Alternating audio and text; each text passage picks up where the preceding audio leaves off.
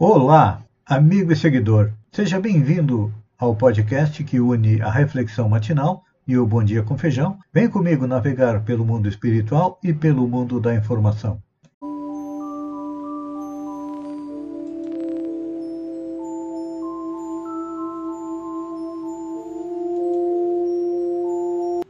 Olá, amigo e seguidor.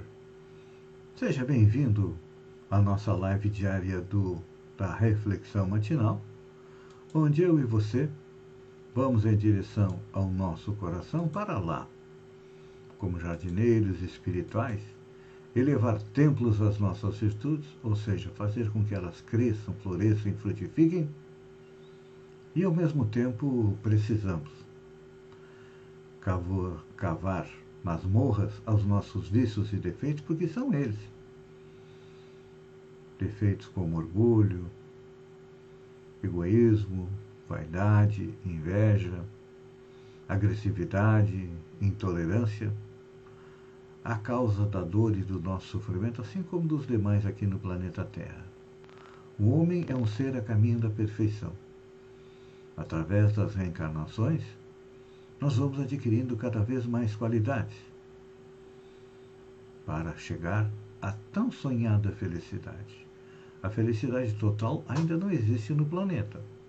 Nós podemos colher alguns momentos de felicidade a partir de, do crescimento das nossas virtudes. E para que isso aconteça, precisamos conhecer as leis que regem o universo moral que se sobrepõe ao universo físico. E é o que nós estamos fazendo. Atualmente, das dez leis elencadas por Allan Kardec, que são um esclarecimento a respeito aí dos dez mandamentos de Moisés e também dos dois mandamentos de Jesus, nós estamos é, analisando a lei de justiça, amor e caridade. A respeito da justiça, nós já fizemos a nossa análise. Agora vamos à parte que é o amor, que é o cerne da doutrina de Jesus, dos dois mandamentos que ele nos trouxe ao planeta. Moisés, para aquele povo, não só o judeu, porque os dez mandamentos de Moisés são semelhantes aos códigos de conduta dos povos antigos, dos sumérios, dos egípcios, dos gregos, dos romanos. Os dez mandamentos eram para um povo rude, que precisava ser dominado pelo medo. Jesus muda essa trajetória, nos trazendo a lei de amor. E sintetiza toda a lei divina em amar a Deus e amar ao próximo. É. Amar a Deus é um pouco mais fácil, eu sempre digo, porque nós ainda tememos a Deus, ainda não compreendemos Deus perfeitamente. Ainda temos muito forte na nossa mente aquela visão de Deus que Jesus nos trouxe, que Deus é um pai que ama todos os seus filhos. Eventualmente tem que dar uma disciplinada neles. E depois, Allan Kardec, passado aí 18 séculos, nos traz uma nova concepção de Deus que é a inteligência suprema a causa primária. E contei dentro de si todos os universos ou o multiverso. E o apóstolo João sintetiza isso dizendo que Deus é amor, porque a partir de hoje nós vamos estudar a parte do amor. Nós podemos é, dividir o amor em dois tipos: o amor atração, que os gregos é, denominaram de eros, que é importante, é necessário para que se cumpra a lei de reprodução, e o amor ácabe, que é o amor doação, o amor exemplificado por Jesus.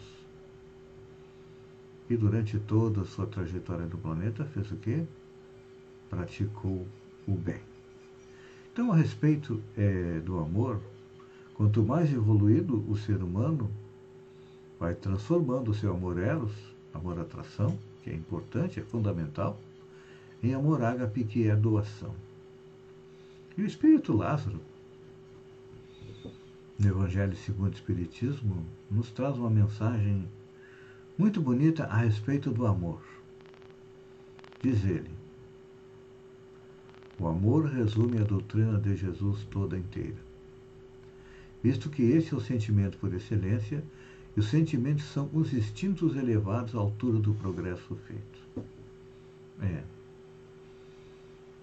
Devido ao fato de termos estagiado antes de chegarmos no reino nominal, no reino animal, porque nós, enquanto princípio espiritual, enquanto mônada, nós já estagiamos nos reinos mineral, vegetal, animal, até chegar no reino nominal. Isso Allan Kardec nos coloca na pergunta número 540, no comentário que ele faz, que diz que é, Tudo se encadeia no universo, desde o átomo até o arcanjo que começou como átomo. Uma frase curta, mas que abarca aí bilhões de anos, não é? Tudo se encadeia no universo, ou seja, tudo está interconectado. Desde o átomo, que para nós é a menor parte da matéria, até o arcanjo, que é aquele que circula, que navega, que vive entre as estrelas, sendo aquilo que Herculano Pires é uma expressão de Herculano Pires que eu vou mudar é, o seu significado, os capatazes de Deus. Herculano Pires chama de capatazes de Deus aqueles que executam as leis de Deus, mas em seu benefício. Não são os verdadeiros assessores de Deus. Mas eu utilizo a terminologia dele para que a gente compreenda melhor que os arcanjos são os espíritos puros, ou seja, aqueles que já passaram por toda a evolução, já sofreram como nós, e hoje são eles que coordenam a evolução do universo. Então, como diz Lázaro, em sua origem o homem só tem instintos. Quanto mais avançado e corrompido, só tem sensações. Quando instruído e depurado, tem sentimentos. Olhem só. Que trajetória. Os instintos nos ligam aonde nós estivemos no reino animal. As sensações trazem para fora tudo aquilo que a gente quer no mundo material. Um bom vinho, uma boa carne, uma boa comida, uma boa cama, uma boa casa, um bom carro, um celular de última geração. Isso é para satisfazer as nossas sensações de poder, de orgulho e de egoísmo. Mas depois, ele diz que Quanto mais, quando instruído e depurado, tem sentimentos. É o que nós estamos fazendo hoje, não estamos? Nós não estamos procurando melhorar as nossas virtudes, ou seja, os nossos sentimentos positivos? É isso que nos move, a busca da felicidade. Que hoje nós compreendemos que a felicidade não está nas coisas materiais. Elas são importantes para a nossa evolução. Mas a verdadeira felicidade está em aumentar as nossas virtudes. Por exemplo, a resignação é o consentimento do nosso coração de aceitar o mundo à nossa volta, aceitar as diferenças, aceitar os negacionistas que mais dia menos dia vão ter que acordar. Se não for nesta encarnação, tem muitos negacionistas que estão acordando já direto na espiritualidade. Por quê? Se negam a tomar vacina, se negam a cumprir os protocolos de saúde, são contaminados pelo coronavírus e acordam na espiritualidade. sofrendo, arrependidos por não terem é, cumprido aquilo que dizem os especialistas, aquilo que diz a ciência. Pense nisso, amigo e seguidor, enquanto agradeço a você por ter estado comigo durante esses minutos. Fiquem com Deus e até amanhã, no alvorecer, com mais uma reflexão matinal. Um beijo no coração e até lá, então.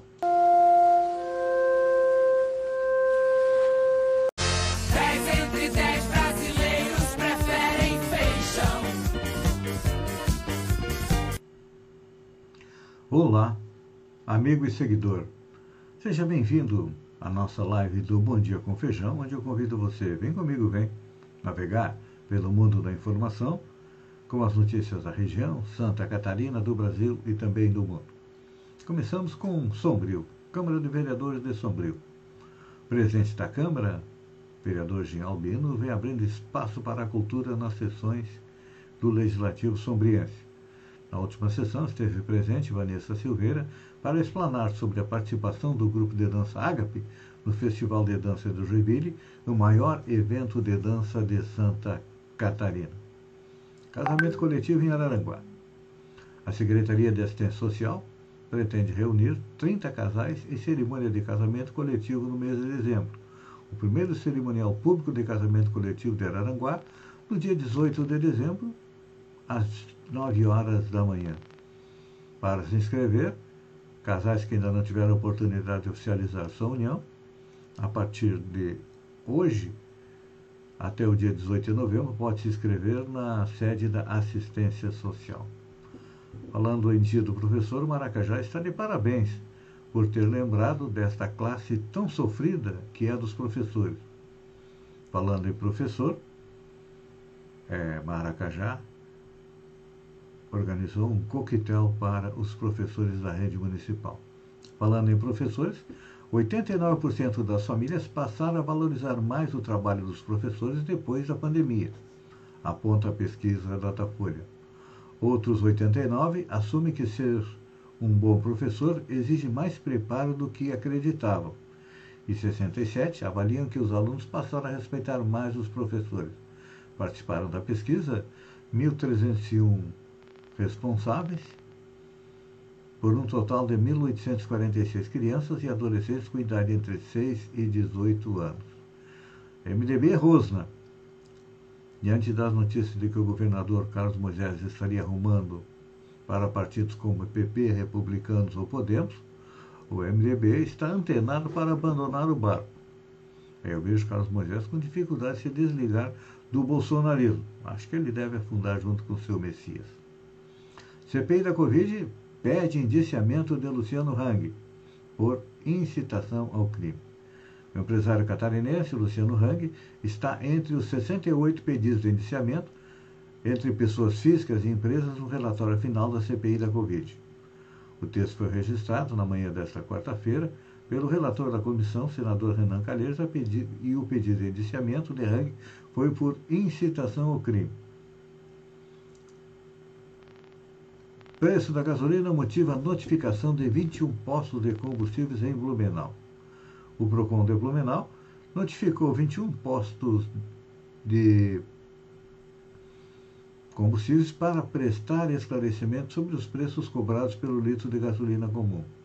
A similaridade dos valores entre os componentes e o aumento repentino em alguns deles chamou a atenção do órgão. Agora, os comerciantes têm até sexta-feira para apresentar as notas fiscais da compra do produto nos últimos quatro meses.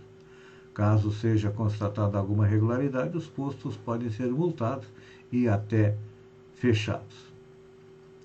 A Amazônia perdeu mais de 4 mil campos de futebol por dia em setembro, o maior desmatamento registrado no mês em 10 anos. Os desmatamentos da Amazônia em setembro foi o maior registrado para o mês nos últimos 10 anos. Alerta o monitoramento do Instituto do Meio do Homem e Meio Ambiente da Amazônia, o Amazon. Ao todo foram devastados 1.224 km, uma área do tamanho da cidade do Rio de Janeiro. Por dia, o equivalente a 4 mil campos de futebol destruídos. É. Este foi o sexto mês de 2021 em que a Amazônia teve maior área desmatada na década, além de setembro, março, abril, maio, junho, julho, desculpe, e agosto, que também registraram pior desmatamento desde 2012. É que a intenção do presidente Bolsonaro é, quando perguntarem pela Amazônia, dizemos que Amazônia, onde é que fica isso?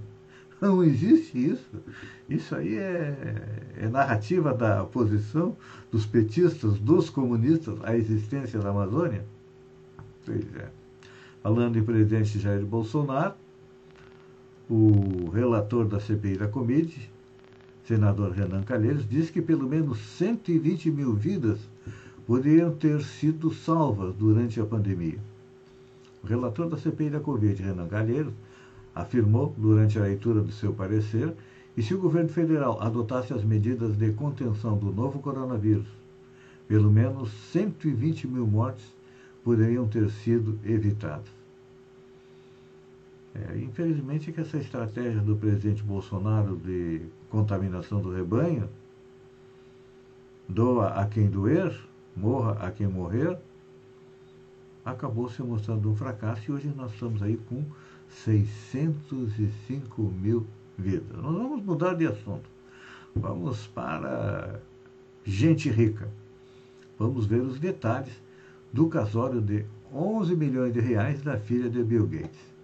Jennifer Gates, de 25 anos, disse Yes, I do para o atleta de hipismo Nayel Nassar, de 30 anos, em cerimônia realizada na fazenda da noiva, em Westchester County, no norte de Nova York. A filha mais velha de Bill Gates e Melinda usou um vestido da famosa estilista Vera Wang.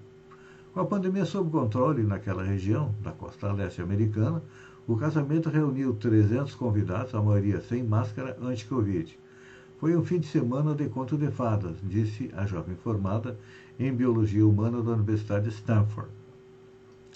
O jantar foi assinado pelo chefe francês Jean-Georges Vogerichen o mesmo do restaurante principal do Hotel Palácio Tangará, em São Paulo, o bolo da centenária marca uh, La Duré, teve a criação da premiada confeiteira Sylvia Stock. De acordo com a imprensa americana, Bill Gates gastou o equivalente a 11 milhões de reais para realizar o sonho da herdeira. Uma bagatela, né? Perto da sua fortuna, que é estimada em 133 bilhões de dólares, cerca de 743 bilhões de reais, segundo o ranking da revista Forbes. É, é importante a gente lembrar que atualmente é Bill Gates o quarto homem mais rico do planeta, atrás de Bernard Arnault do grupo LVHM, Jeff Bezos da Amazon Elon Musk da Tesla SpaceX e em maio ele se separou de Melinda após 27 anos de união. Amigo e seguidor, obrigado pela companhia, fiquem com Deus e até amanhã. Às 6h50, hoje começamos um pouquinho mais cedo, tem tempo para mais uma? Tem, olha só. Não me sinto velha, diz Rainha Elizabeth aos 95 anos. A rainha britânica Elizabeth, que aos 95 anos já reina há quase sete décadas, diz que se sente jovem em espírito demais para receber o título de Velhinha do Ano, revelou um assessor. Os organizadores do prêmio anual, cujos homenageados anteriores foram atores que ganharam o Oscar, laureados pelo Nobel, e a própria mãe da rainha, que morreu com 101 anos em 2002, abordaram a monarca para ver se ela cogitaria aceitar a homenagem não aceitou porque disse que não é tão velho. É um exemplo para nós, né? Às vezes a gente com 70, 80 anos acha que não presta para mais nada, está na hora de botar um chinelo e sentar numa cadeira de balanço. A rainha da Inglaterra é um belo exemplo para nós. Obrigado pela companhia, fiquem com Deus e até amanhã, no amanhecer, às 6h50, com mais um Bom Dia com Feijão. Um beijo no coração e até lá, então.